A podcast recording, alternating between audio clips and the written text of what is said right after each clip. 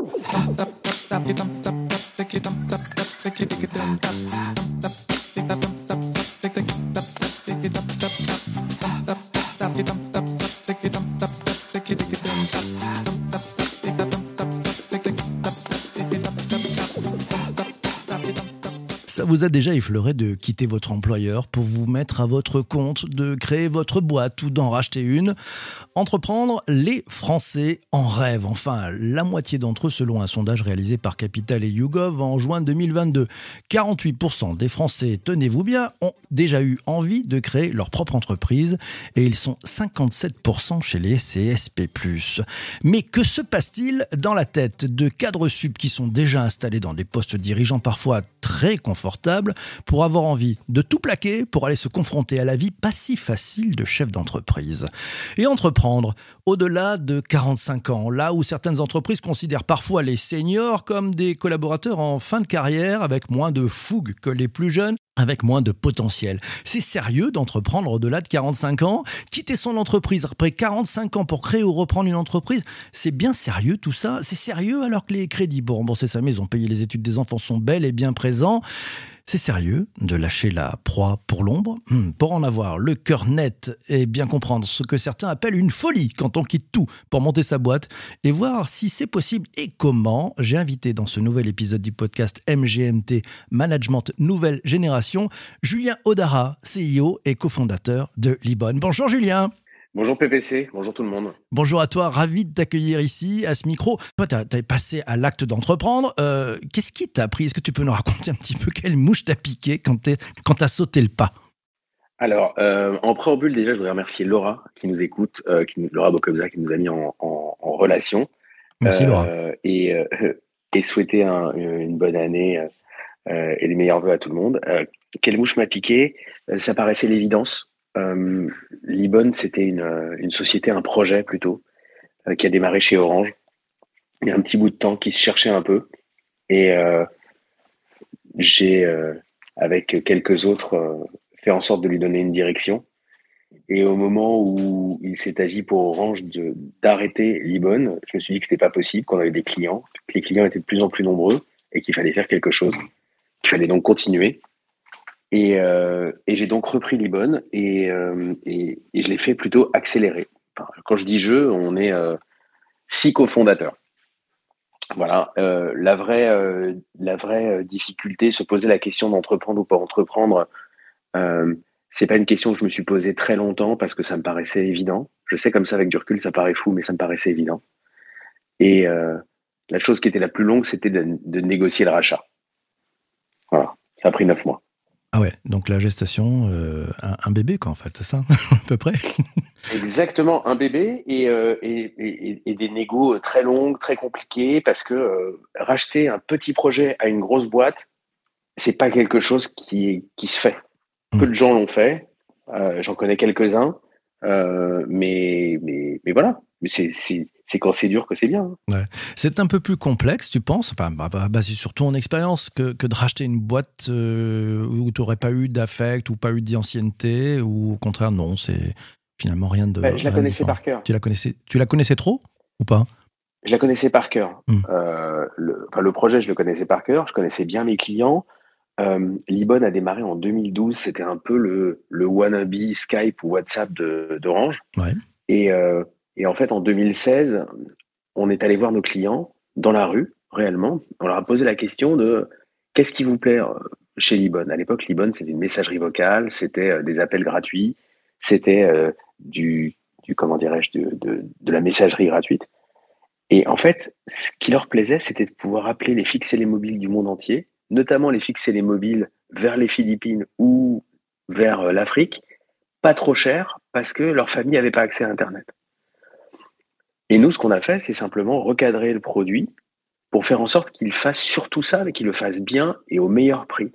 Et puis on a vu le chiffre d'affaires qui grandissait. Hmm. Alors je, dis ça comme ça, ça paraît simple. C'était pas si simple, mais le chiffre d'affaires a commencé à grandir. Et on a simplement appuyé là où ça fait mal. Parmi ceux qui t'ont accompagné euh, pendant cette, dans cette aventure, dans ce rachat, dans cette de fait de passer finalement d'intrapreneur, parce que tu étais intrapreneur à, entrepreneur, euh, il s'est passé quoi dans leur tête? Vous en avez parlé aussi parce que bah, ils sont pas tout seuls. Il y a une famille, je le disais en introduction. Euh, on a souvent bah, un crédit pour rembourser sa maison. Il y a les études des enfants. dans, dans sa tête, parce que c'est des décisions qui se prennent pas en solo, c'est des décisions de famille, ça. Il se passe quoi? On fait comment? Tu as géré ça comment?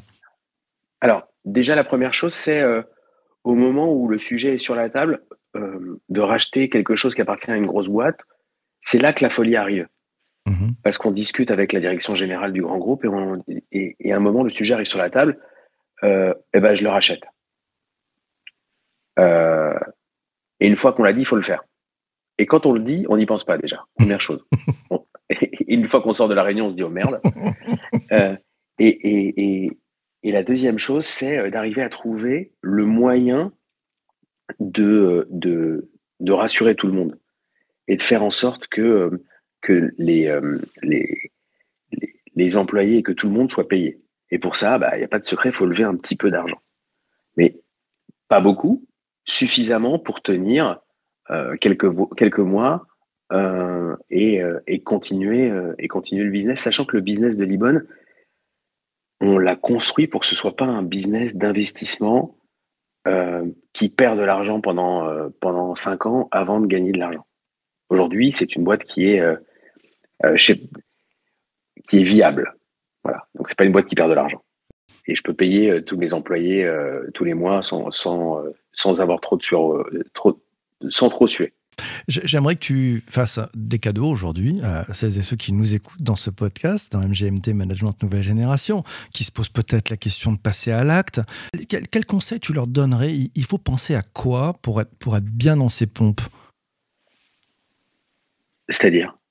Pardon. Bah, pour être à l'aise avec le fait d'entreprendre, parce qu'ils hésitent, euh, tu le disais, tu as, franchi le Rubicon. Euh, globalement, globalement, il faut penser à quoi pour dire, voilà, sécurisez-vous, euh, il faut penser à ça, ça, ça, sinon vous allez prendre le mur. Quel conseil tu pourrais leur donner?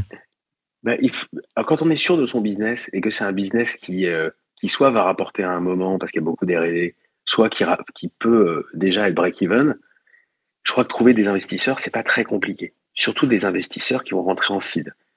Mmh. Nous, on a levé 900 000 euros, ce qui aujourd'hui n'est pas beaucoup. Euh, mais après, il faut les trouver. Donc, il faut arriver à trouver la confiance d'investisseurs qui euh, vont vous sécuriser, donc en investissant, et qui donc vont, euh, vont, vont, faire en sorte que toutes ces questions de est-ce que je vais gagner de l'argent, est-ce que je vais pouvoir rembourser mon crédit, se posent plus. Mmh. Ça, c'est la chose qui est très très importante. Et, et, et, euh, et ça, faut pas passer à côté parce que aller tous les matins au bureau avec une boule en ventre en disant comment je vais faire pour payer l'école des enfants ou rembourser mon crédit, c'est pas possible. Ouais, c'est pas viable ça. ça c'est pas viable. Tiens, une question de, as une question de Anne. Euh, elle te demande si tu devais le refaire, qu'est-ce que tu ferais de différent? Je lèverais pas d'argent. Ah, raconte-nous ça alors. Bah, euh, j'ai un business particulier qui me permet de, de, En fait, je pars du principe que quand on vend quelque chose, il faut faire un peu de marge. Sinon, ça ne fait pas tourner la boîte. Euh, et si je devais le refaire, ben, j'investirais, euh, je, je, je, prendrais, je prendrais un prêt plutôt que de lever de l'argent. Tu prendrais un prêt, donc tu iras à la banque, lever un prêt, c'est ça, plutôt que lever de l'argent, d'accord. C'est aussi une façon de, gagner en autonomie? Oui, oui, hmm. euh, complètement. Aujourd'hui, on a les fondateurs possèdent la, une, grande, une grosse majorité du capital. Euh, quand je vois mes, mes, mes, autres copains entrepreneurs qui, eux, sont très minoritaires, je me dis qu'on a c'est une grande chance. Donc, euh, donc ça, c'est euh, ce que je ferais différemment, mais, mais en même temps, en le faisant et en levant de l'argent et en se faisant un peu diluer, etc., je, je savais que, que l'equity, euh, enfin, que l'equity, je la vendais pas trop cher parce que j'avais besoin de sécuriser tout le monde. J'ai aussi fait un choix. Tu, as posé euh, une question aux participants à, ce direct, celles et ceux qui sont avec nous en direct en ce moment même où on enregistrons le podcast, euh, ils sont sur LinkedIn et sur Twitch. Tu leur as posé la question en leur disant Avez-vous envie d'être entrepreneur? Et si oui, Qu'est-ce qui vous retient Je voudrais te faire réagir sur, sur quelques réponses qu'on a déjà. voilà, donc il y a une remarque de, de Yon qui nous dit on se lance souvent pour des raisons personnelles, frustration, envie de prouver, et des raisons business, opportunité de marché. Il faut juste qu'irrationnel et rationnel soient bien là. Il y, a bien de ton point de vue ce côté rationnel irrationnel aussi, Julien? Bah, Complètement. Quand, on est, euh, quand on a un bon job dans une grosse boîte, qu'on est bien payé, euh, euh, faut vraiment avoir envie ou être un peu fou pour, pour franchir le Rubicon. Mais quand on a 44 ou 45 ans, on se dit que c'est peut-être le dernier moment. quoi. Hmm. It's now or never, comme dirait l'autre. Euh, tiens, ah ouais. réaction aussi de Marc euh, et témoignage aussi. Il dit ce qui, ce qui le retient, euh, c'est probablement la prise de risque. il nous dit ma génération a été très peu poussée à entreprendre. Il s'est lancé l'an dernier dans la formation, mais il a été difficile pour lui de concilier le lancement de cette activité avec la poursuite de son emploi. Ça, c'est quelque chose qui arrive souvent, non? Ton point de vue là-dessus, Julien? Je, vais plutôt donner mon, exemple. J'avais la chance de d'avoir un projet sous les sous le nez. Je ne suis pas parti from scratch. Et ça, je crois que ça fait toute la différence. C'est vraiment très différent. Donc ton conseil pour Marc, ça serait euh, continue et puis quand tu sens que tu es prêt, euh, fonce, c'est ça à peu près ce que tu bah, peux donner? S'il travaille, dans, travaille dans un grand groupe, il faut qu'il ouvre les yeux, il y a des opportunités partout dans les grands groupes, partout, partout. Il rebondit et dit quel accompagnement ne faut-il pas hésiter à mobiliser? Euh, Alors, moi je me suis fait coacher. Mhm. et, et là-dessus, Orange m'a aidé. Il m'a mis dans les pattes d'un coach d'une d'une société de coaching. Je peux faire de la pub parce qu'ils sont très très bien. La boîte s'appelle Epigo. Et, euh, et d'ailleurs, Daniel, le fondateur d'Epigo, est toujours mon coach, quatre ans après. C'est bon signe, ça. Et euh, ouais, ouais, c'est plutôt pas mal. Et, il a réussi à, à, à, enlever tout, pas mal de pain points. Et il m'a donné beaucoup confiance en moi. Par ailleurs, chez Orange, j'avais aussi des gens qui me poussaient. Il y a des gens qui étaient contre, des gens qui me poussaient, d'ailleurs, c'était assez drôle. Mais euh, le, le, le, coach, déjà, il a fait un truc tout bête. Il m'a donné une matrice de, de, de business plan. Ça, ça rassure pas mal en fait. Parce que quand on, euh, quand on fait un business plan et qu'on regarde le, combien on crame de cash, mhm. bah, ça aide pas mal. Ça rassure quand on se dit bah, finalement ça coûte pas si cher que ça ou finalement mon business rapporte quand même un peu. Ça, c'est pas mal. Ça met du rationnel et ça, ça permet d'avoir les pieds sur terre, c'est ça aussi. non, mais exactement. Exactement, plutôt que de dire je vais monter ma boîte. Euh, et donc, euh, il m'a aidé pas mal là-dessus. Par ailleurs, précédemment, alors que j'étais encore chez Orange, j'avais créé une boîte où je me suis gaufré, mais, euh, mais, mais, euh, mais, avec beaucoup de panache. Euh, deux, deux, ans avant, j'avais monté une autre boîte. Donc, en parallèle de mes activités chez Orange, j'avais un peu d'argent de côté, j'y ai tout mis, j'ai tout perdu. Donc, je crois aussi que ça, ça aide pas mal de s'être planté. Et, et voilà, je pense que c'est donc être bien, être bien conseillé. Et d'ailleurs, je vous mettrai en relation parce que le type est, franchement incroyable. Mhm. Euh, euh, être, soutenu, il faut que la famille soutienne. Alors la famille est, est, quand même un peu, euh, bah, un peu dubitative. T'es sûr que tu veux quitter ton job? C'est un moment de vérité. Un moment de vérité.